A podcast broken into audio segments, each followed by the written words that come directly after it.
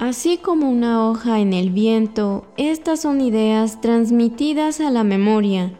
Bienvenidos a la hoja suelta de Libreta Negra MX. Ya estamos al aire.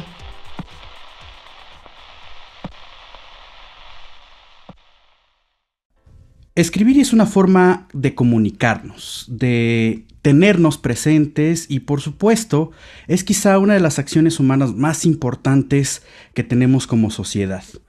Eh, escribir es una de las maneras en que nos comprendemos, aunque tengamos que aprender ciertos lenguajes y prepararnos de alguna manera en nuestra propia conciencia. Bienvenidos a la hoja suelta, seguimos con el ciclo de artes. En esta ocasión vamos a platicar justamente de escritura creativa. Nos emociona muchísimo saludarle sus anfitriones. Wendy Osorio. Y Omar Espinosa, arqueólogos que están intentando hacer algo nuevo en el Internet. Para esta ocasión, pues eh, nos nos ponemos de manteles largos porque invitamos a dos grandes personas escritoras que pues han hecho carrera pues en, en diferentes medios y tienen pues un montón de trabajo que presumir. Les, les damos la bienvenida a Raquel Castro y Alberto Chimal. ¿Qué tal? ¿Cómo están? Hola. Hola, hola, muy bien, gracias. Eh, gracias por recibirnos también. Pues aquí nos da mucho gusto, como dijo Mari, mucha emoción que nos vengan a platicar un poco de lo mucho que han hecho, porque pareciera que la arqueología con escritura creativa, mm, ¿qué hay ahí? Hay mucho, requerimos eh, como esta, esta forma de comunicar precisamente en nuestro conocimiento especializado no es fácil, no es spoiler. Y queremos ahí adelantar que el trabajo que han hecho nos ha servido también como guía, como inspiración, como para aclarar también todo este mundo que desconocemos pero que necesitamos de la escritura creativa. Entonces vamos a empezar con la pregunta, ¿qué es la escritura creativa? La escritura creativa es aquella que tiene como objetivo dar un, texto, digamos, eh, literario, un texto que tenga esta, esta intención al mismo tiempo comunicativa y eh, podríamos decir artística. Artística no en el sentido de que tenga que ser sofisticado o elevado, entre comillas, de ninguna manera en que se quiera definir, simplemente que quiera expresar de una manera, digamos, eh, memorable, eh, interesante, atrayente, bella, alguna experiencia de la vida humana. Pues sí, efectivamente, es, eh, es curioso porque aquí se colisionan los mundos. Eh, a nosotros que, estamos desde el lado de las humanidades, de las ciencias sociales, en arqueología nos hablan mucho de, de, de cómo es la cohesión social. ¿no? De cómo es, como es de, que un individuo o varios individuos pues llegan a unirse y empezar a generar esto que llamamos cultura.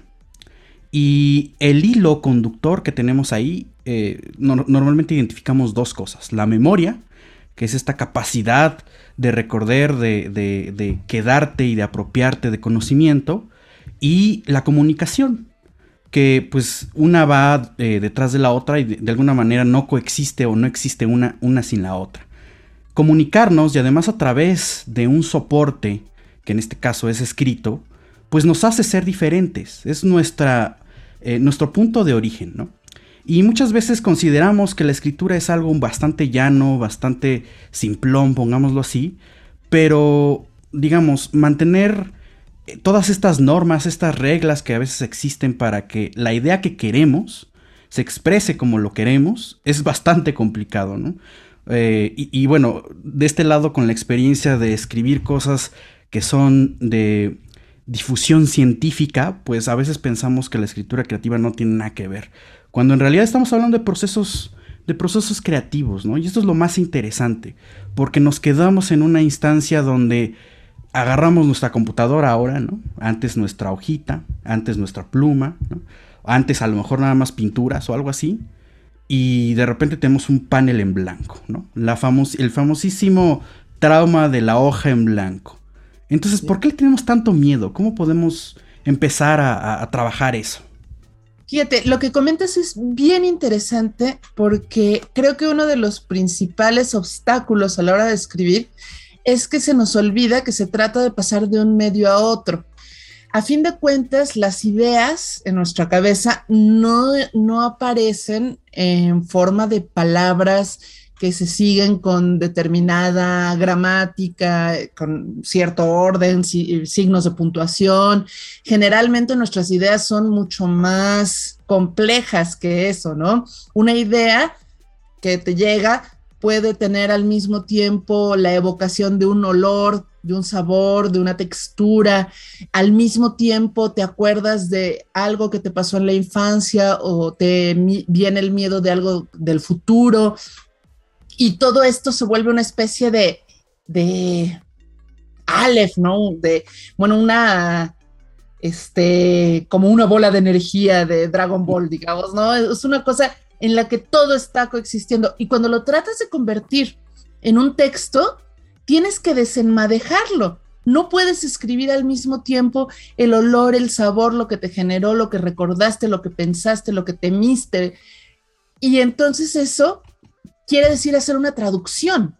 Tenemos que traducir de ideas abstractas, de sensaciones, de evocaciones, a, palabras, que es otro medio. Y nunca, esto sí es spoiler, nunca va a quedar en el papel como está en nuestra cabeza. Y es normal.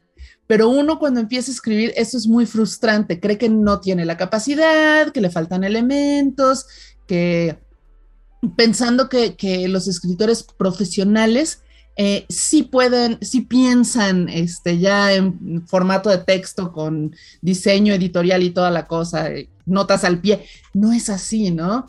Entonces creo que ese es el primer obstáculo que nos encontramos y que hace que una hoja en blanco nos parezca pues un espacio árido en el que no sabemos cómo empezar a encontrar eh, esta transposición. Pero creo que justamente si partimos de, la intuición o de la seguridad de que todos los que escriben, eh, más allá de poner tu nombre o copiar un libro, ¿no? O sea, escribir no es nada más este, conocer el alfabeto. Cuando todos los que escriben tienen que hacer este, estas traducciones y hacer estas eh, eh, elecciones a fin de cuentas, ¿no? Priorizas la información. No puedes poner al mismo tiempo en el papel todo y entonces tienes que decidir qué pones primero, qué va después. Tienes que pensar qué efecto quieres lograr en un lector. Y, y ya sabiéndolo, creo que es mucho más fácil, ¿no, Alberto? Sí, sí, porque parte de, parte de lo que hace falta recordar también es que puede parecer muy intimidante la tarea cuando se empieza. Y puede parecer también para otras personas que es banal porque las herramientas las tenemos básicamente todas las personas que han ido a una escuela, ¿no? Pero, pero finalmente se trata también de un proceso eh, que toma tiempo y tiempo de práctica. Todo, eh, todas las personas que pueden caminar, este, pues lo hacen cotidianamente de manera banal y, y nadie espera que de pronto eh, alguien empiece, alguien que simplemente camina de su, de su casa a la tienda, de pronto pueda correr la maratón, ¿no? Obviamente se necesita un entrenamiento. De la misma manera, el que podamos escribir nuestro nombre, hacer un recado, hacer la lista de la compra, cualquier cosa por el estilo, pues no nos capacita instantáneamente para escribir una novela o un ensayo acerca de arqueología. Se necesita practicar, se necesita conocer un poco más profundamente esas herramientas o posibilidades de la, de la escritura y a partir de eso, pues se va logrando, ¿no? Digamos que de alguna manera eh, también uno necesita entrenarse para escribir. Sí, yo creo que también es como ir contra nuestros propios prejuicios, ¿no? Porque si bien, por ejemplo, la pregunta aquí es, eh, tenemos algo que decir, queremos comunicar algo, pero encontrar esa forma en la que nosotros también podamos pensar que sí vamos a estar realmente transmitiendo estas ideas a, la gente que le llegue nuestro trabajo, pues también es, eh, como bien dicen, es todo un proceso, ¿no? Entonces, eh, por ejemplo, podemos pensar que cuando leemos la obra, cómo escribir tu propia historia, pues se dio en un 2x3, ¿no? Así como que, bueno, pues son expertos y ya se la saben y seguro salió rápido, porque pues resulta que como a veces... Eh, pues vamos a decir usuarios o consumidores de, de, las obras de libros o de los canales de YouTube donde también agarramos información, pues nada más estamos viendo el resultado de todo ese proceso, ¿no? que no siempre, aunque llevemos tanto tiempo, igual y pues siempre estamos en constante aprendizaje, renovación, etcétera. Y en ese sentido, a mí me gustaría que nos compartieran un poco de cómo, son estos pasos para dirigir finalmente lo que es un proceso creativo. Bueno, eh, todo lo que dices es cierto. Eh, toma, toma tiempo, implica como cierta, cierto trabajo acumulado. Tanto Raquel y yo hemos dado clases de escritura creativa pues desde, desde hace mucho tiempo. De hecho, yo empecé antes de que la denominación de escritura creativa se volviera popular en el siglo pasado. Eh, entonces, yo creo que es perfectamente justo decir que las clases que empezamos a dar, pues no eran probablemente las mejores clases del mundo. De hecho, probablemente nos equivocamos de muchas formas y, dimos consejos que no, que no servían. Sobre todo yo, me consta que lo hice, lo siento mucho, me disculpo con quien pueda ver este programa. Con tus alumnillos de Indias. Con mis alumnillos de Indias, lo siento de verdad. Este, Pero era con buena intención. Era con buena intención. Y no, y la, y la idea era que, por mi parte, yo estaba tratando de aplicar, digamos, eh, modos de trabajar, modos de relacionarme con la gente que ya había estado aprendiendo por mi propia cuenta de las personas con las que yo tomaba clase, ¿no? O sea, aprendemos por un lado, tratamos de aplicar lo que, lo que aprendemos por el otro, y en medio también vamos descubriendo más cosas, vamos descubriendo, eh, por ejemplo, ciertos detalles acerca de nuestra propia persona, de cómo comunicarnos con la gente, de cómo, de cómo poder hacer ese proceso que en sí mismo puede a veces ser intimidante, ¿no? Por ejemplo, yo soy una persona muy tímida y a mí me sirve, por ejemplo, eh, que durante varios años cuando estaba en la universidad eh, estuve en un grupo de teatro. Nunca logré gran cosa como actor, pero sí pude como inventarme, digamos, una especie de papel, el papel de la persona que no le da miedo hablar en público ante un micrófono o, en, o en un salón de clases, y entonces pues era interpretar ese papel para poder dar eh, una clase, por ejemplo, ¿no? Y de igual forma, pues uno va descubriendo en las personas que, están con uno, los, los alumnos, los alumnillos de Indias, como dice Raquel, las alumnillas de Indias también, este, pues va descubriendo cosas, o sea, el, el, dar una clase, el enseñar una, una, una materia, una disciplina, también puede servirle a quien la imparte para aprender, no es que, no es que se aprendan las mismas cosas, ¿no? Se aprenden otras cosas, pero, pero igual hay este, la posibilidad pues de enriquecimiento de todos los implicados. Y algo de lo que vamos aprendiendo, tanto Raquel como yo me parece, es que no solo existen ciertos conceptos, ciertos términos que le dan sentido al trabajo, sino que existen también eh, ciertas preocupaciones de la gente que está interesada en escribir ciertos problemas recurrentes. Entonces, un poco a partir de toda esa experiencia, es como, por ejemplo, armamos este libro de cómo escribir tu propia historia, haciendo un resumen, una especie de, pues sí, de lista de las preguntas más frecuentes, las dudas más importantes, y a partir de eso tratar de estructurar un texto que las responda. Y bueno, ahí tuvimos el extra, la dificultad adicional de que fue la primera vez que trabajamos un, libro entre los dos, ¿no? Entonces implicó eh, precisamente en lo que decías, Wendy, de, que uno dice, ay, seguramente salió rapidísimo. El proceso de preproducción, por decirlo de alguna manera, fue muy largo porque fue ponernos de acuerdo y estar perfectamente de acuerdo en qué cosas iban a entrar en el, en el libro, dado que también tenemos eh, personalidades distintas, experiencias distintas dando clase, eh, métodos distintos de, abordar los talleres con los alumnos, ¿no? Entonces, eh, queríamos que no, no pareciera como la mitad de ese libro de Alberto y la mitad de ese libro de Raquel, ¿no? Sino que de veras encontráramos ese común denominador que pudiera, eh, que en lo que estuviéramos los dos perfectamente de acuerdo y que pudiera servirle a cualquier persona. Y una de nuestras ambiciones es cambiar esa idea de que solamente quien quiere publicar un libro, de hecho el prejuicio, la idea es así como que solamente quien quiere triunfar en el mundo editorial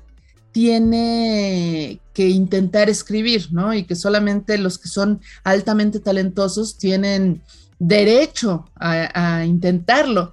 Y eso nos parece pésimo, ¿no? O sea, la idea es que cualquier persona eh, puede e incluso sería muy recomendable que todos en algún momento nos diéramos la oportunidad de escribir nuestros pensamientos, compartir nuestras ideas, inventarnos una historia, eh, tratar de poner nuestros sentimientos en un poema, no pensando en que ay, sea un éxito del New York Times o el más vendido en Amazon, sino de veras de, de tener esta primera forma de comunicación que es de uno con uno mismo y ya después la posibilidad de que lo lea alguien más, pero sobre todo esa primera parte, ¿no? Que disfrutes la parte de conocerte, escribir, fabular, eh, esa libertad, ¿no? Que es muy, diría yo, muy empoderadora de alguna manera. Y ya después pensar en esas otras partes. Creo que un autor que está todo el tiempo pensando nada más cuál es su público meta, cuál es su nicho de mercado, cuáles serán sus ventas, ni disfruta lo que está escribiendo. Y aunque logre esas metas comerciales, no creo que, tenga esa plenitud de, de, decir, ah, mira, hice algo que guste a mí, para empezar, ¿no? O sea, a él, no, no, no a Raquel, no. Pero también, pero también. Sí, claro. Cada uno, cada uno tenemos una, una propia voz, ¿no? Y, muchos autores lo, han, han dicho de esa manera, encuentra tu voz, encuentra tu voz. Entonces de repente estamos como, ay, ¿cuál es mi voz? Tú tienes mi voz, ¿dónde está mi voz? Busco en libros, busco en todos lados. Creo que este programa va a ser un poco este, anecdótico porque aquí en Libreta Negra MX nos pasó un poco eso. Eh, teniendo la especialización arqueológica, de repente decidimos trascender como esa barrera y, convertirlos como una especie de comunicadores, divulgadores científicos o, llevarlo un poco más allá, pero justamente nos topamos con la barrera, bueno, ya, ya tengo el conocimiento arqueológico y ahora ¿qué hago? De hecho, nos pasó mucho. sí, o sea... sí, y es algo muy común, pero lo que decían aquí eh, Alberto y Raquel es muy importante porque es muy cierto también. Eh, tenemos que ser realistas y muy conscientes, ¿no? De que sí necesitamos también como eh, trabajar en equipo y eso implica también no empatar ideas, no estar como de acuerdo, sino encontrar como esta, no sé si decir fórmula, este espacio en el que nosotros eh, sí reconozcamos que nos hace falta como mejorar tal vez el vocabulario o la estrategia, ¿no? Que estamos utilizando, porque pues sí, nosotros en, la carrera, en la formación profesional, pues nos, eh, nos encerramos dentro de un nicho, ¿no? De, que maneja eh, pues ciertas herramientas, ciertas palabras, ciertos códigos y que no siempre se logra esto, de, de, de incluso dentro de la misma comunidad científica, en esta caso, pues entre arqueólogos, pues como lograr transmitir las ideas y que de verdad eh, el, nuestro público meta, por así decirlo, las entienda. O sea, en resumen, a veces ni entre nosotros nos entendemos, ¿no? Es, es curioso además que el proceso es, es este de autoconocimiento, porque reconoces eh, pues tus limitantes e incluso tus propios gustos, ¿no? Yo por mucho tiempo dije, ay, ¿por qué leer un artículo arqueológico es medio aburrido cuando es muy, muy llamativo? A la gente le llama mucho la atención. Entonces, ¿qué puntos son necesarios ahí, no? Eh, y, esta curiosidad o este proceso curioso, pues es el punto en que no solamente vas a proyectar, ¿no? O sea, es, es algo que, que para proyectar necesitas justamente tener claridad de tus propias ideas. Y, por ahí justamente es donde yo empato que todo esto que hacemos, no importa si es investigación científica, si dura, eh, pues es, un proceso creativo por sí mismo. Y, y a veces cuesta, cuesta comunicarnos y cuesta mucho más comunicarnos vía escrita. Pero pues de repente yo alguna vez vi otro podcast, ¿no? Donde estaba Neil Gaiman y decía, pues es que siempre me preguntan, eh, pues ¿cómo, ¿cómo mejoro mi escritura? ¿Cómo empiezo a escribir? Y, quizá en un momento se los pregunte a ustedes, pero eh, yo me quedé mucho con la respuesta de Gaiman. Decía, pues escribe, termina cosas y sigue escribiendo. Y yo, ah, pues órale. Pero pues es que sí, es que tienes que practicarlo, tienes que ejercer eso y además no quedarte en tu nicho, ¿no? O sea, no leer pura arqueología. Y entonces cuando dije, ah, oh, sí, es mi hora de brillar con mi nerdez. Y entonces saqué todos mis cómics y las películas y demás. Entonces, eh, cuéntenos un poco justamente, eh, pues esta parte, ¿no? ¿Cómo comienzan a escribir? ¿Cómo alguien y, que llegue, ¿no? En una conferencia, en este podcast, ¿cuáles serían así como los pasos? Eh, pues ahora que para que empiecen a escribir o cómo mejoran esa escritura, además de la, fase de autoconocimiento, ¿qué, más requieren? ¿Qué otros instrumentos deben de practicar? ¿Algún ejercicio? además de leer el libro de cómo contar una historia, ¿Qué otros materiales pueden recomendar? O sea, ¿cómo nutrimos ese proceso creativo?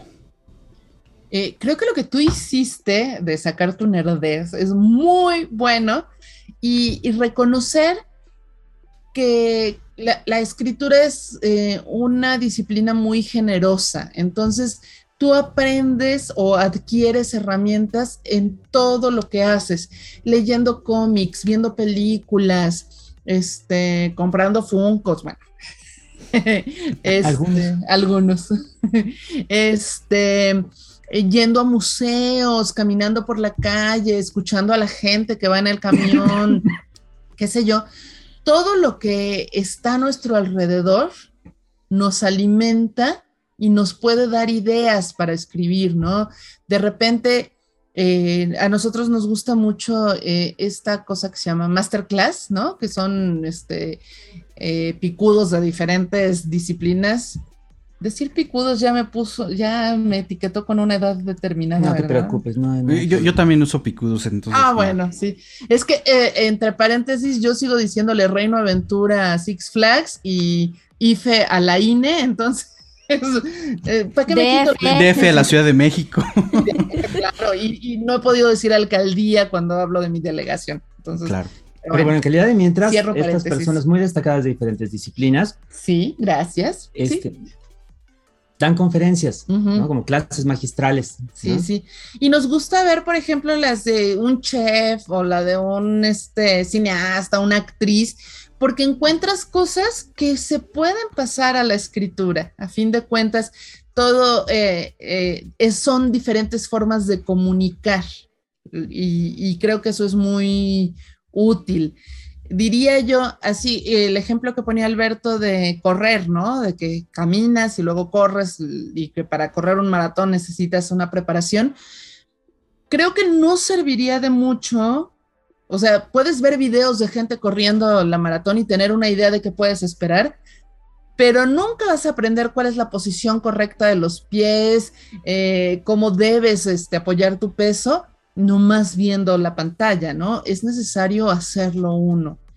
Y, es necesario hacerlo eh, no poniéndote el primer día como meta correr los 40 y algo de kilómetros. Entonces, lo mismo pasa con la, con la escritura. Yo diría los consejos así básicos, básicos. Eh, escribir, ¿no? O sea, quieres escribir, escribe, eh, pero date un tiempo. Apaga el celular o ponte un cronómetro, avísale a todos en la casa, oigan, los próximos cinco minutos, si suena el teléfono, no estoy, voy a estar acá haciendo un ejercicio, ¿no? Y te pones tus audífonos con musiquita tranquila o apagas todos los aparatos, qué sé yo. El primero que le tiene que dar respeto al, a la disciplina es uno mismo. Y lo primero es darle tiempo. Si, si no puedes hacerte de cinco minutitos al día, media hora a la semana, o sea, si solo puedes los sábados, para escribir, la gente a tu alrededor tampoco lo va a respetar y van a decir como le pasaba a Alberto que cuentas, cuentas. Ay, es que en la casa de mi mamá, cuando estaba yo creciendo, eh, en los días de, domingo venían, venían familiares, se hacía la comida entre todo el mundo y entonces mi mamá de pronto se asomaba desde la cocina y decía, ¿quién no está haciendo nada para que vaya a la tienda a comprar lo que fuera? Y entonces eh, el tío estaba viendo el fútbol, este, la prima estaba hablando con el novio, el hermano chiquito se estaba sacando el moco, pero todos tenían, estaban haciendo algo muy importante. ¿Quién era la única persona que no estaba haciendo nada importante? Yo, porque estaba o leyendo o ahí con una libreta o lo que fuera. Entonces, yo era el que salía a hacer la, hacer la compra, lo cual, ya de ahí pasan otras cosas, pero lo cierto es que no existía como ese respeto a esa actividad y si era, si era muy molesto y si era, pues también muy, muy eh, disruptivo, se diría ahora. O sea, no, no lograba yo concentrarme, no lograba yo encontrar como, como, pues también ese equilibrio que se necesita, digamos, en la, en la propia conciencia para poder este, practicar con más provecho. Por supuesto, cuando Alberto era adolescente, pues si le hubieras dicho a tu mamá, yo estoy ocupado escribiendo, que vaya alguien más, pues te toca chanclazo, ¿no? Este. Pero no al niño que se saque el moco, ¿eh? Ah. Pero ya, este, siendo adultos, pues sí podemos empezar a cambiar eso y la visión de los demás. ¿O en qué momento les dijiste, esto es una ocupación que me importa y sáquense a volar? Mira, la, la verdad es que como era una familia muy grande, había muchas oportunidades para quedarse solo, mientras toda la demás gente estaba haciendo otra, otra cosa. Y entonces lo que, lo que descubrí fue que podía apartarme otros ratos, sobre todo, sobre mm. todo eh, en las tardes después de, la, después de la escuela, podía apartarme otros ratos que no fueran, digamos, de convivencia tan inmediata. Y entonces ahí era donde estaba yo leyendo, estaba eh, practicando llamémoslo así, llamémoslo practicar la escritura. O sea, porque, porque a lo mejor eh, Neil Gaiman, suena, suena, muy bien lo que dice, porque suena como un epigrama, así muy acá. Si quieres escribir, escribe. Suena, suena bien padre. sí. Pero a lo mejor se podría matizar, descomprimir un poquito y decir, si quieres escribir, practica la escritura. Porque, porque no es que de inmediato vayas a sacar este, la supernovela o el, o el gran tratado de cualquier cosa. Se trata de que uno se familiarice también no solamente con la mente, sino hasta con el, con el cuerpo, sí. ¿no? Con ese proceso de la escritura. Eh, no es cierto que sea una actividad exclusivamente intelectual o incluso, se podría decir, hasta las actividades presuntamente intelectuales requieren el cuerpo humano, ¿no? Está, está uno en cierta posición, tiene que usar quizá los brazos, las manos, tiene que eh, mantener la columna en cierta, en cierta posición también. Hay, hay una serie de requerimientos del cuerpo a los que hay que acostumbrarse también, ¿no? Igual que para cualquier otra cosa. Todo eso se va, digamos, logrando con el tiempo. Igual, eh, el leer, en cierto sentido, muchos decimos, se te van pasando por osmosis las, las reglas de la gramática, ¿no? De la ortografía. Y en cierto sentido es verdad, ¿no? Pero, pero no es que sea una especie de proceso mágico, es que uno va reconociendo, digamos, ciertos usos, ciertas posibilidades que tiene la lengua escrita, ¿no? Y a partir de eso va pudiéndolos aplicar, ¿no? No, no es algo que, que, a lo que simplemente haya que entregarse así como si fuera una, este, un éxtasis, ¿no? Más bien es, más bien es una forma de, aplicar la atención para ir, para ir aprendiendo también. Sí, y yo creo que este también proceso de aprendizaje sí es algo que tenemos que eh, estar haciendo continuamente, pero también tomando en cuenta todo esto que dice, ¿no? Del propio medio ambiente, por ejemplo, ahí ejemplificaban esto con correr en la maratón, pues también hay que tomar en cuenta los cambios que luego eh, suceden en el propio medio ambiente, ¿no? Y pues nosotros, la verdad es que en estos momentos estamos pasando por un cambio de vida que no planeábamos, que no esperábamos y nos obliga también a buscar mecanismos de adaptación.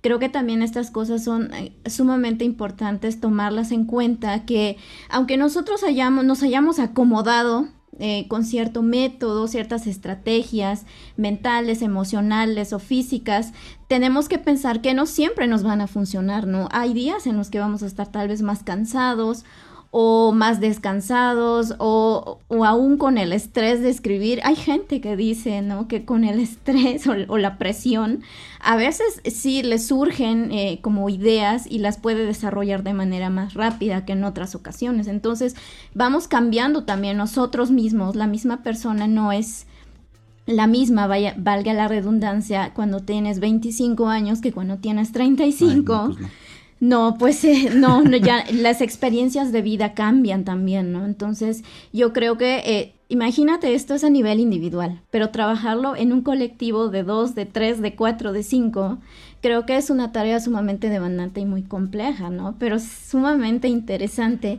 Y nosotros, por ejemplo, también pasamos por esto, como comentaba Omar, porque también, eh, pues, pretendíamos, ¿no? Como esto de traspasar esta experiencia que tenemos desde la arqueología, pero hacia el público, porque pues al final de cuentas, eh, nosotros con sociedades pasadas, digamos, cuyas personas pues ya no viven, pues eh, observamos ciertas conductas, ¿no? Que sí tienen que ver tal vez con algunas cosas que nos hacen comportarnos como nos comportamos actualmente. Ok, está muy bonito, pero ¿cómo le haces eh, realmente eh, que esto trascienda al público y que le, le dé la importancia, ¿no? Sí, porque pensamos un poco, pues vamos a hacer un canal de YouTube, ¿no?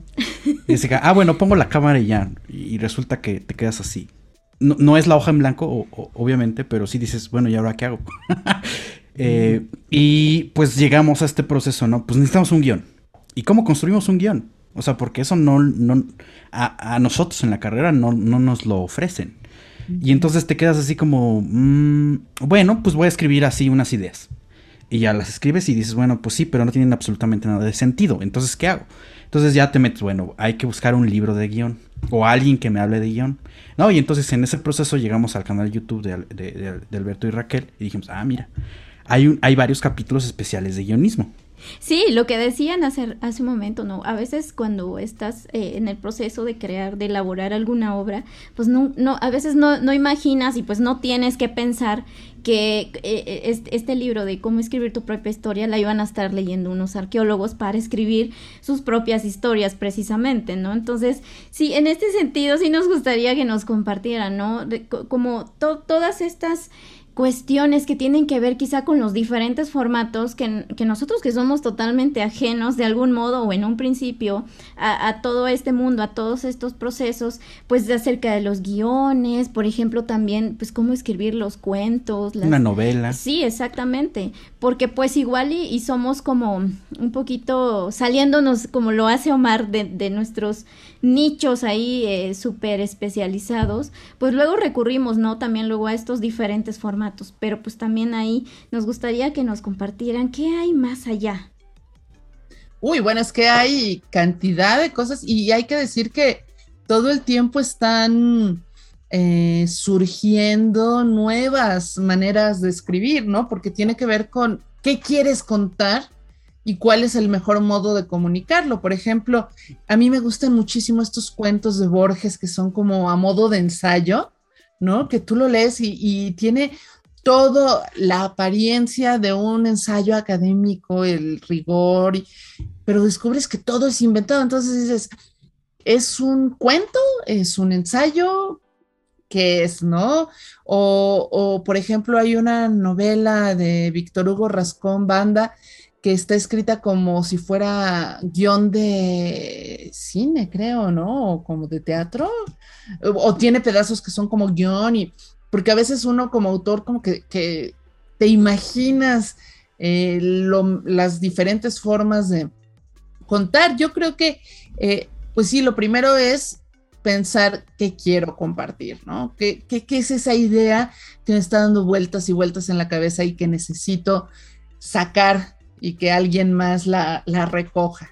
Y ya a partir de ahí puedes pensar cuál será el mejor modo de, compartirla, si será a través de un podcast o será a través de un guion de animación o un poema, ¿no? Este, un dibujo, bueno, también dependiendo de las capacidades de uno. Yo, por ejemplo, de repente tengo unas ideas que digo, es que esto estaría bien padre en una tira cómica pero yo no sé dibujar, entonces pues no es opción, ¿no? Entonces, eh, para todo eso, pues nos sirve eh, la escritura y si bien sí hay formatos específicos, también hay mucha libertad de que, de que explores, ¿no? De que digas, bueno, y si lo escribo, este, como dejando espacio entre los renglones o formando un dibujito con las letras, qué sé yo, pues pruebas y, si funciona, pues padrísimo. Y a veces funcionan algunas cosas también que te las empiezan a copiar y se vuelven nuevas tendencias o, hasta nuevos géneros. Y, si no, pues pruebas de otro modo y, se vale, ¿no? Pues sí, también ahora que, comentamos esto, me gustaría retomar algunos puntos que me recordaron lo que estaban diciendo. Primero eh, es que justamente hace dos programas de la hoja suelta estuvimos platicando con Ámbar Luna, que es coreógrafo y directora escénica, eh, y nos hablaba que a veces es complicado o, tenemos una idea, ¿no? Un poco sesgada de lo que es los procesos de, creación o incluso las mismas actividades humanas, ¿no? Eh, pensamos que el trabajo intelectual es solamente intelectual de sentarnos, ¿no? Y así pues, me quedo como capítulo de, de, Big Bang Theory, ¿no? Viendo la pizarra o el cuaderno y tun, tun, tun, y, no es un proceso eh, inmóvil, sino efectivamente necesitas entrenar tu brazo. Es más, hasta necesitamos cómo aprendernos las teclas, ¿no? Para, escribir en la computadora. Y, algunos ya saben mecanografía y eso ya es como un plus. Entonces, eh, pues tenemos que saber de nuestro cuerpo, necesitamos conocerlo, necesitamos saber nuestros propios hábitos. Hay, hay gente, hay autores y autoras que tienen, ¿no? Sus propios rituales, ¿no? O sea, a, ver, si yo digo, pues quien tenga la escritura, que necesariamente tenga un whisky y un habano en la mano, pues ya sabemos quién es. O bueno, ustedes qué procesos creativos o qué hábitos al escribir tienen. Yo creo que todos los hábitos y todos estos rituales de los que a veces se habla eh, no son tan importantes en sí mismos. Es decir, no es que tengan que existir o que tengan que ser de esta manera o de esta otra, particularmente el asunto del whisky. Este, eh, más, bien, más bien esos son como ayudas, cuando realmente funciona, cuando no son... ¿Pose? Cuando no son pura pose, perdón. Porque hay también personas que nomás presumen eh, sus rituales, igual que hay, personas que presumen en Instagram las portadas de los libros, pero no los leen nunca, ¿no? claro. Este, lo importante es que esos rituales sirvan para crear una sensación de rutina, la impresión de que se está en un espacio que es propio y en el cual uno puede concentrarse a su gusto en el trabajo, ¿no? Porque, porque hay, que, hay que considerar que, que la escritura puede convertirse en un trabajo, no en, no en el sentido de que sea un trabajo remunerado o en el sentido de que sea una obligación, sino en el sentido de que sea eh, una actividad, digamos, digna de respeto y digna de ese tiempo que a veces no se le quiere conceder, ¿no? Este, todo lo que ayude a establecer como esa delimitación entre el resto del día y el, el momento de ponerse a escribir, a trabajar en la escritura, todo eso sirve como, como ritual todos esos son los rituales y, tienen su utilidad ahí, ¿no? Para, para uno. No, no tanto, incluso si uno no los presume, si uno no los menciona, o si no parecen tener realmente mucha relación con la, con la escritura misma, ¿no? Eh, por ejemplo, a mí me gusta poner algún tipo de ruido, ¿no? Ruido de fondo para, para, para, concentrarme, para no, para no estar prestando atención a otras cosas. Pero ese ruido no tiene que ser, digamos, un, ruido blanco de cierta frecuencia o algo así por el estilo, ni, o un archivo de, sonido de tal o cual característica. Puede ser perfectamente un poco de música, digamos, música que no llame tanto la atención sobre sí misma, ¿no? Que tampoco tiene que ser necesariamente musak o... Bach.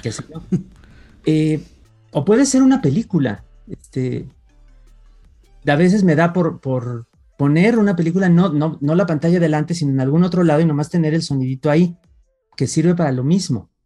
Y ni siquiera tiene que ser una película que sea pertinente de algún modo con el tema del que estoy escribiendo. A veces funciona, pero a veces puede ser cualquier otra cosa.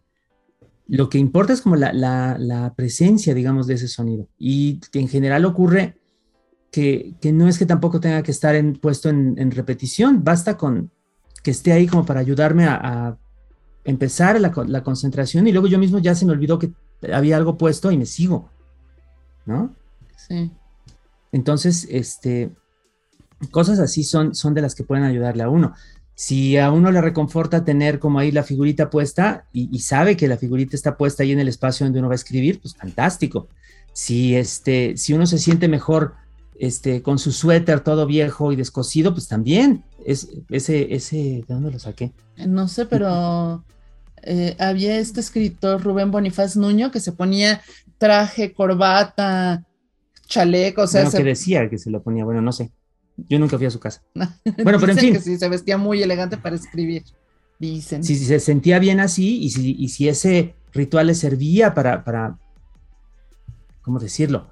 Pues para empezar a concentrarse, ¿no? Como un actor que va a interpretar un papel, fantástico. No, lo del suéter es de un cómic de Edward Gorey. Ah, ah, bueno, sí.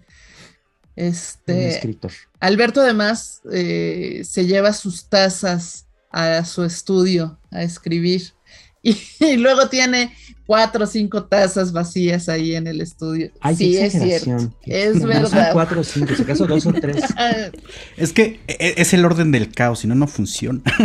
sí, yo creo que cada quien tiene como estas eh, estrategias, estas, estas formas como de sentarse y hacer, apropiarse de ese espacio, de ese momento para concentrarse, ¿no? A mí, por ejemplo, el ruido sí que no, no me lo pongan. Yo incluso a Omar le digo, pues como que bájale, ¿no? Yo soy un poco como Alberto, necesito ruido, necesito ruido para. A mí me pasa Alberto pone las películas y no las ve. Les digo, él le dice a ese método la revolvedora. Así le dices.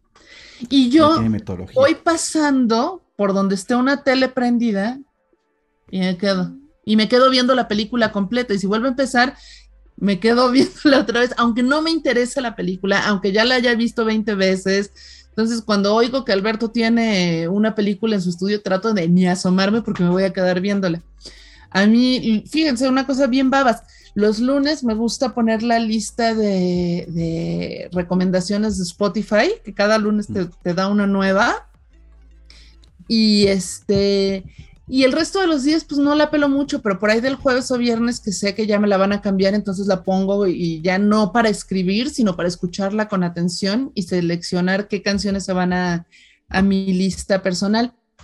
Pero cuando estoy escribiendo, a veces ni pongo música ni pongo nada y no me doy cuenta, o sea, como que esa parte no, no es tan importante para mí pero algo que me he dado cuenta recientemente es que sí tengo que tener zapatos que me pueda quitar sin usar las manos, porque mientras estoy escribiendo me quito los zapatos, los aviento hasta el fondo del escritorio, estiro el pie para volvérmelo a poner, o sea, como que, y mientras estoy escribiendo estoy jugando con los zapatos.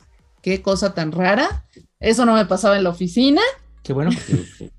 sí. Entonces, pues son como diferentes cositas. Y hace rato que Wendy comentaba lo de las computadoras, por ejemplo, me quedé pensando en eso. Trabajas en tu compu y te sabes dónde está el acento y cuál es el shortcut para poner mayúsculas y todo. Y de repente nos ha pasado que Alberto tiene que trabajar en la mía o que me cambio de computadora y parece una tontería, pero sí puede ser un freno a la escritura. Y de repente dice uno, este programa se ve muy interesante para escribir, pero no lo quiero probar ahorita porque tengo prisa y no tengo tiempo de la curva de aprendizaje de algo que no sea el Word.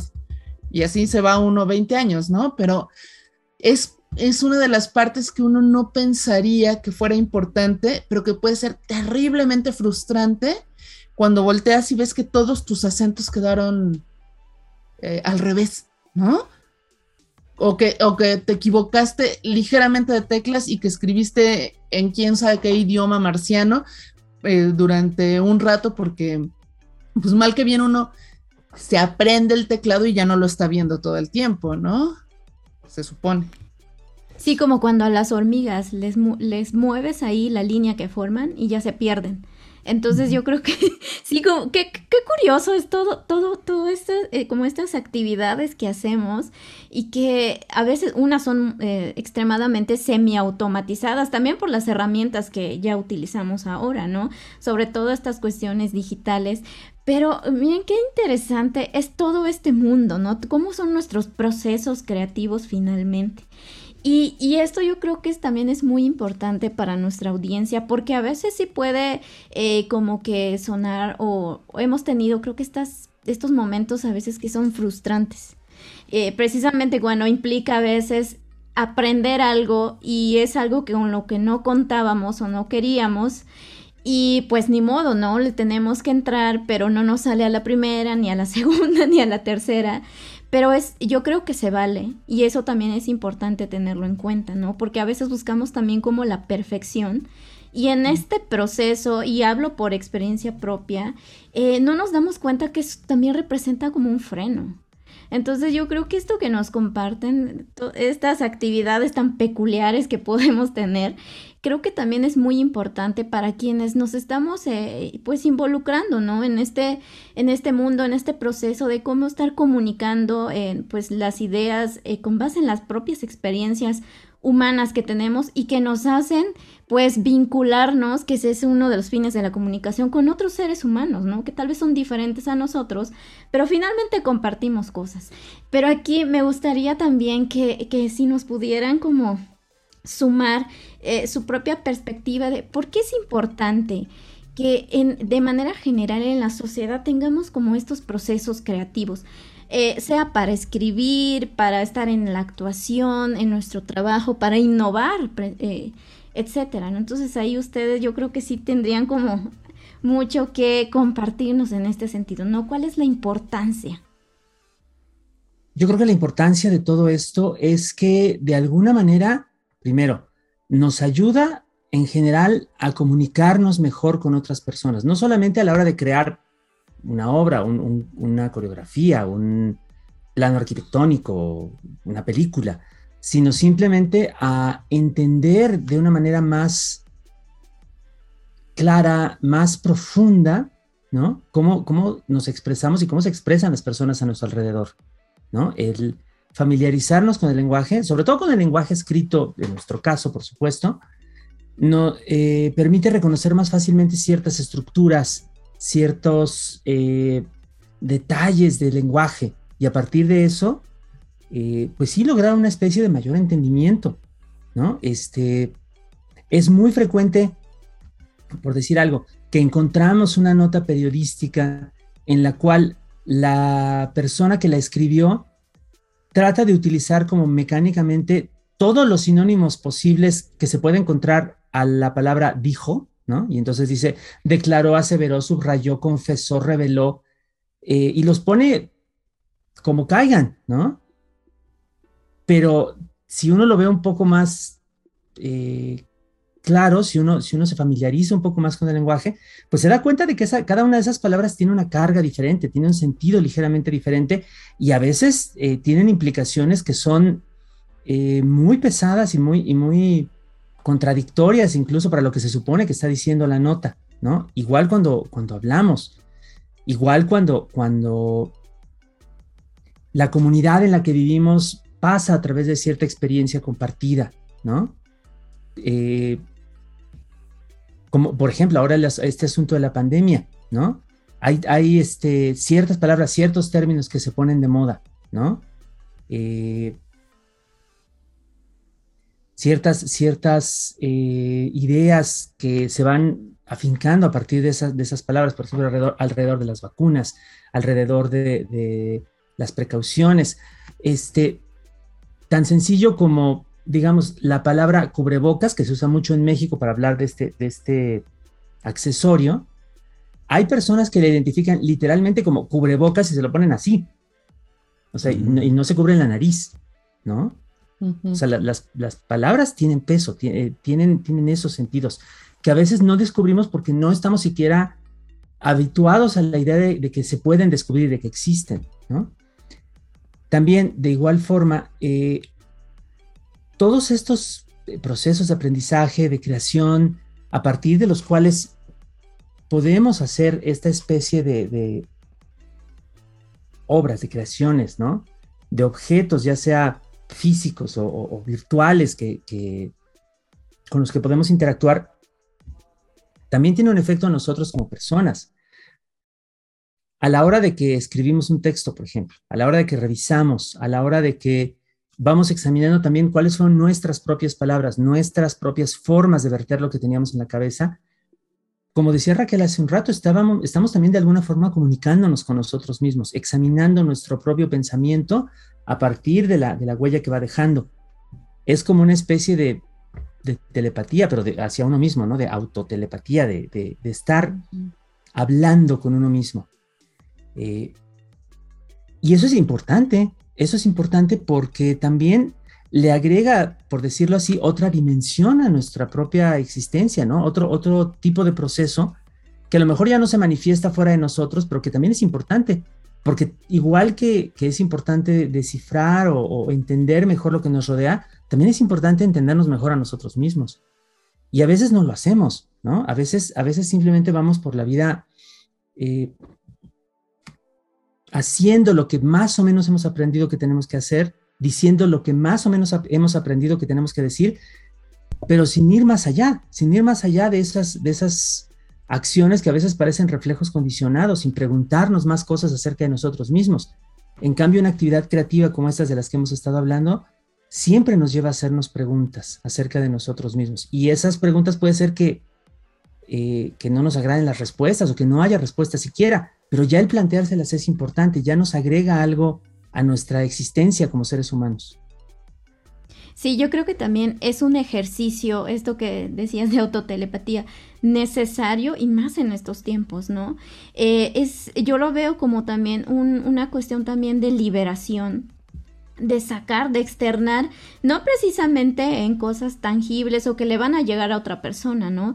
Pero creo que atravesamos algo, hacemos un proceso y por ejemplo, a mí me ha pasado, ahorita me acordé, que eh, he escrito artículos, eh, pero que no necesariamente se han publicado, los tengo ahí guardaditos, pero el propio proceso de escribir, de plasmar de la idea en la mente a, ya una hoja digital o física, sí sirve como ejercicio, ¿no? Como deliberar y cuestionar precisamente si esa, eh, estas ideas o estos pensamientos que teníamos respecto a determinada eh, situación, de verdad lo pensamos así y en, dentro de un año, cuando las vuelva a leer, yo digo, es que, ¿por qué estaba pensando esto, no? Entonces ahí yo veo también como todo esto que comentas, Alberto, es un ejercicio de autorreconocimiento y autocuestionamiento, que en estos tiempos es algo que todos deberíamos estar haciendo, ¿no? Y, y es un proceso liberador y, y muchas veces hemos escuchado, particularmente estos dos años de pandemia o ya casi dos años,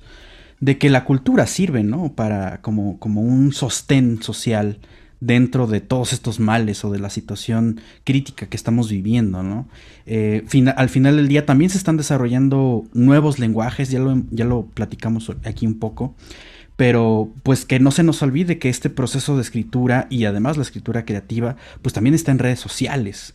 O sea, un tweet, ¿no? Antes eran 144 caracteres, ahora son 240. O, también yo recuerdo, Raquel, alguna vez que comentaste justamente en el programa especial de guion, de que un programa en vivo, ¿no? Un programa en vivo requiere un, lenguaje distinto que sí lleva un guion. Y dices, ah, chis, ¿cómo, ¿cómo lo haces guionizado? Pues es que bueno, es una escaleta, se hace de tal manera y tal. Pero finalmente, o sea, son nosotros socialmente encontramos la manera de comunicar. A veces no nos sale tan bien, pero este, ahí está, ¿no? Y entonces ya, ya para ir cerrando, porque esta plática se nos ha ido este, volando como el agua y totalmente este, disfrutándola, eh, pues a mí me recuerda al final del día, ¿no? Este, eh, esta situación de, de escribir, ¿no?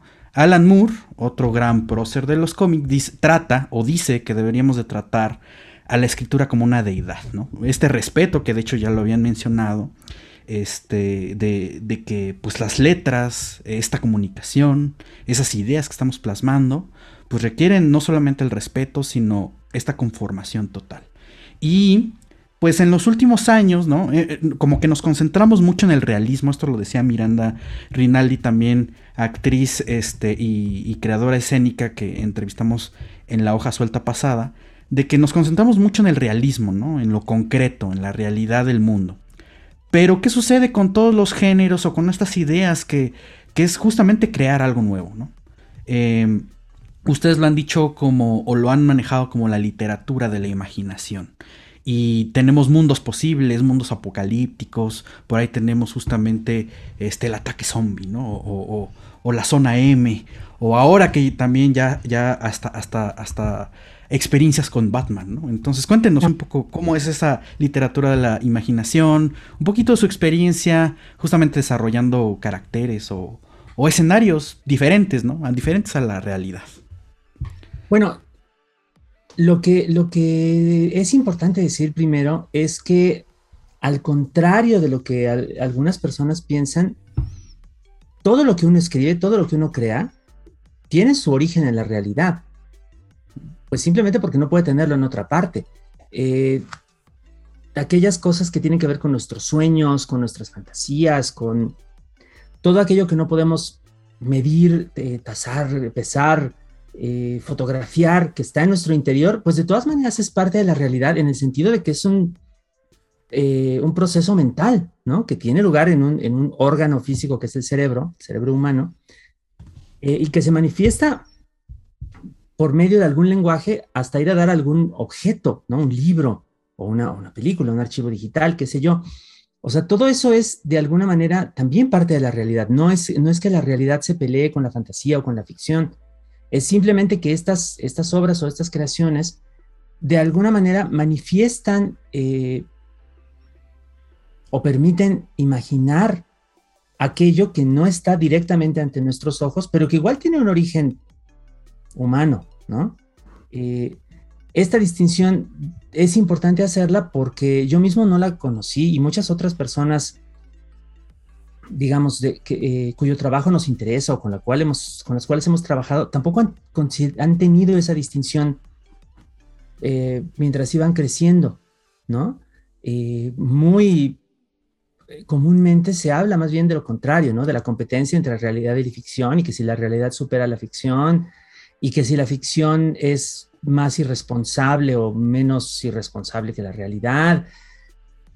O sea, de entrada estamos pues eh, partiendo de, a una discusión con los términos equivocados, ¿no? Sobre todo en un país como, como México, que tiene una larga tradición eh, de tratar de obligar a la aceptación de forma a veces este, incluso autoritaria, pues de una sola visión de las cosas, ¿no? De un solo tipo de ortodoxia. Lo tenemos desde, por lo menos desde la época de la colonia, ¿no? Eh, lo que puede ofrecer lo, que hemos estado llamando la literatura de imaginación, que abarca un montón de cosas, lo que a veces se llama fantasía, lo que a veces se llama ciencia ficción, pero también otras formas de escritura, de, creación, que no tienen nombre necesariamente así como de género muy popular, ¿no? Este, es simplemente como es otro, la experiencia del interior, no cómo se ve una época, sino cómo se siente. Así, así es como yo lo diría. Y este, y en todas las épocas de la historia de este país y, de otros parecidos en, América Latina, en el mundo, ha habido esa, imaginación fantástica. Nada más que a veces se le, acepta y a veces no. Y en el, y en el nuestro, pues no se le ha aceptado mucho eh, durante mucho tiempo. No, hace 40 años, ustedes y nosotros no habríamos tenido siquiera esta conversación porque se habría considerado eh, totalmente indigno de tenerla, ¿no? Eh, había eh, dos loquitos este, en México que eran Salvador Elizondo y Juan José Arriola, que eran los que escribían estas cosas, y ya, ¿no? O sea, no, tenía que haber más. Este, ahora, ahora no es así, ahora afortunadamente hay una mayor aceptación de todo esto, hay nuevas generaciones de escritoras, de escritores que están haciendo eh, este tipo de cosas con, muy buena aceptación también. Pero, pero digamos que, a nosotros nos tocó vivir ese, el proceso por el cual empezó un poco a abrirse esa puerta, ¿no? Dentro de la, alta cultura, sea lo que sea que signifique eso, y también, eh, pues en general, con, la gente, con el público. Este, en los años 70, que fue cuando yo nací, esto, eh, esa puerta parecía estar totalmente cerrada, ¿no?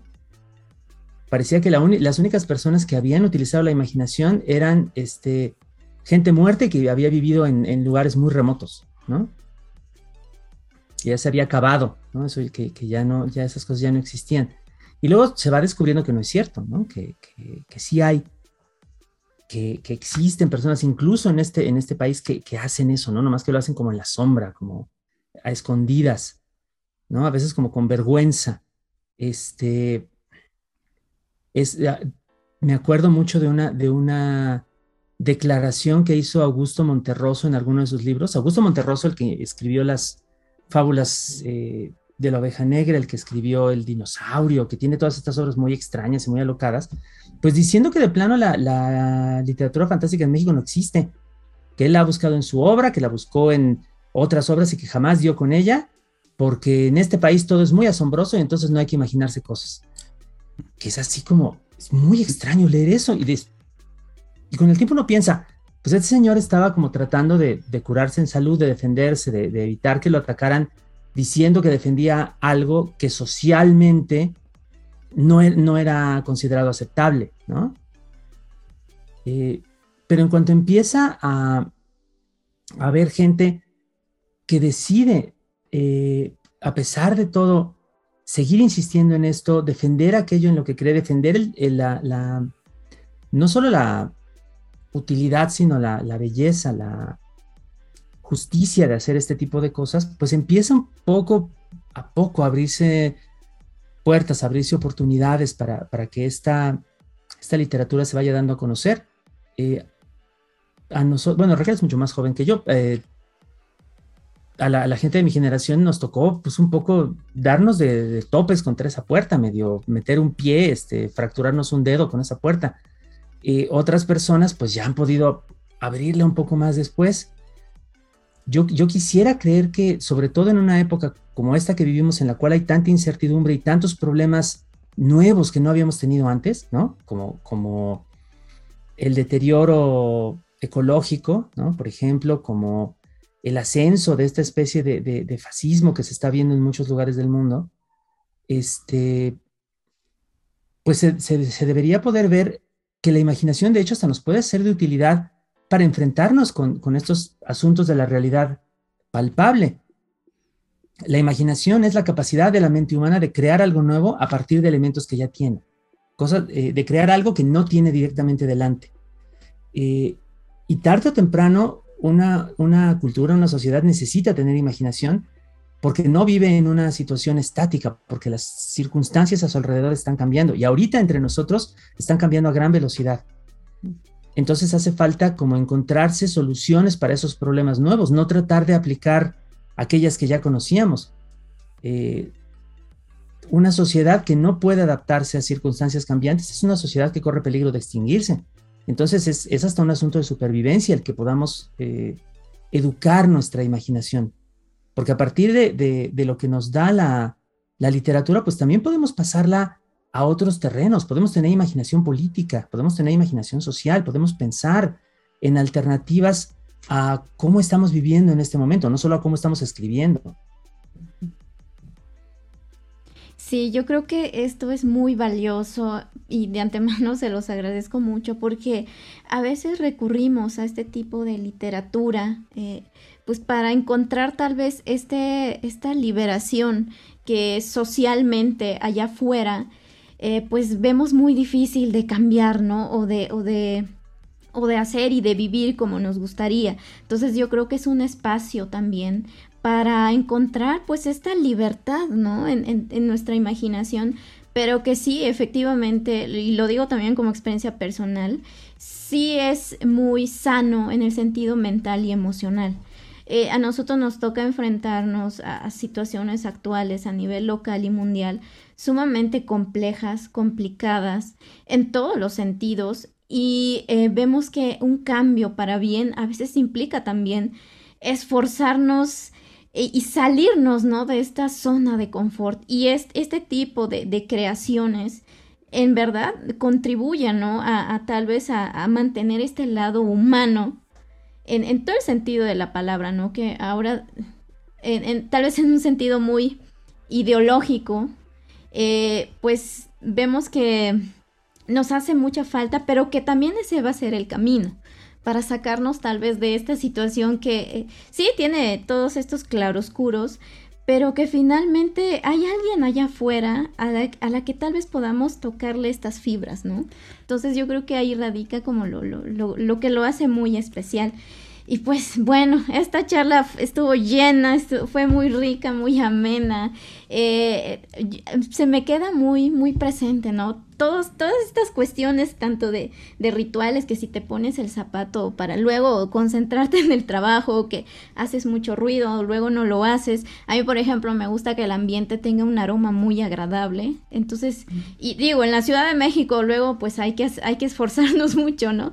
Pero eh, es algo que a veces es, es muy válido, más bien siempre es válido compartir entre nosotros porque pensamos, ¿no? Que nosotros somos los raros tal vez, pero, pero realmente no, requerimos, requerimos de todos estos procesos como ejercicio de liberación personal, ¿no? En un primer momento.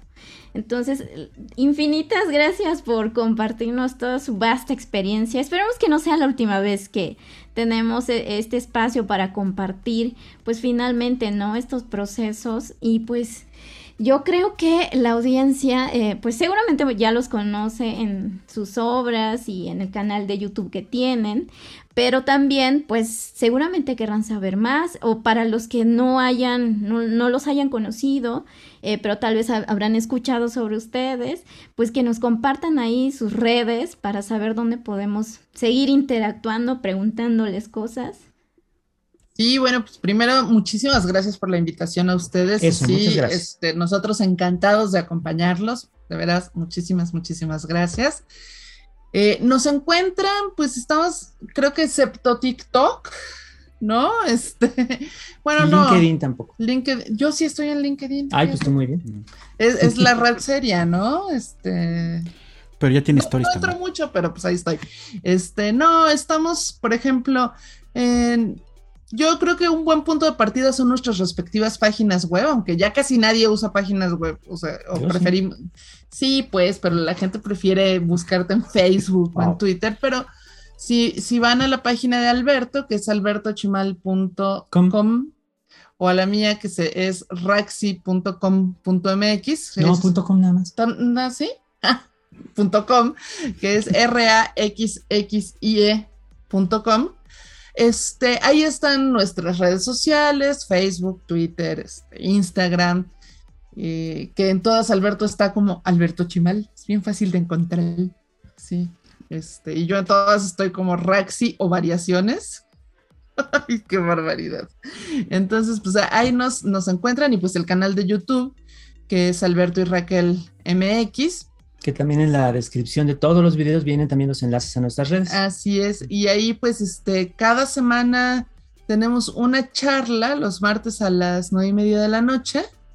Tiempo de la Ciudad de México. Eso, platicando de, pues, de libros, de cómics, de guion, como decían ustedes, ahí tenemos, una vez al mes hablamos de, escritura. Y los jueves a las seis de la tarde estamos leyendo pues empezamos a leer con la pandemia, ¿no? Que era diario, ya ahorita nada más los jueves, pero estamos ahorita leyendo una novela francesa para niños. Y vamos a seguir con, más cosas para la gente que quiera acompañarnos. Sí, entonces ahí nos Perfectísimo. Pues eh, hay, hay un montón de opciones, la verdad es que es muy accesible y siempre, siempre se aprende algo cuando ven ya sea en vivo o en, en, repetición, pues estos videos, nosotros lo, agradecemos muchísimo. Realmente gran, gran parte de Libertad Negra MX se debe justamente a sus videos y transmisiones, aunque luego no comentemos en ahí o lo, escuchemos en podcast. Entonces, Pero ya lo Este, saben ahora. y- Exacto, es la confesión, la confesión del cierre de este programa. Sí, re- realmente, re- realmente somos muy fans en este canal y eh, pues hemos de confesarles que agarramos un par de ideas para plantearlas directamente aquí. Y pues bueno, eh, en ese sentido, pues tampoco olviden seguir a Libreta Negra MX. Nos encuentran en Facebook, en Twitter y por supuesto todo el contenido en YouTube, Spotify, iVoox, Himalaya. Y pues bueno, ya hicimos un recorrido justamente de estos procesos de escritura, el autoconocimiento y finalmente también con este sentido pues de nuestra propia realidad para modificarla, eh, preguntarnos qué haría Cita, qué haría Calimán, qué haría el Principito o Batman o qué pasaría si algunos zombies este, estuvieran en la Ciudad de México y tuviéramos que sobrevivir. Para eso también nos sirven estos, estos, estas referencias, para tomar filosofías de vida. Entonces, bueno, así concluimos la hoja suelta de esta semana y nos vemos la próxima con otro gran tema. Muchas gracias. gracias. Bye. Gracias. Muchas gracias.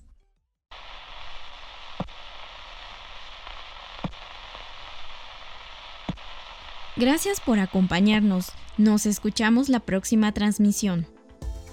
Y en caso de que no nos veamos, buenos días, buenas tardes y buenas noches. Cultivamos memorias al aire.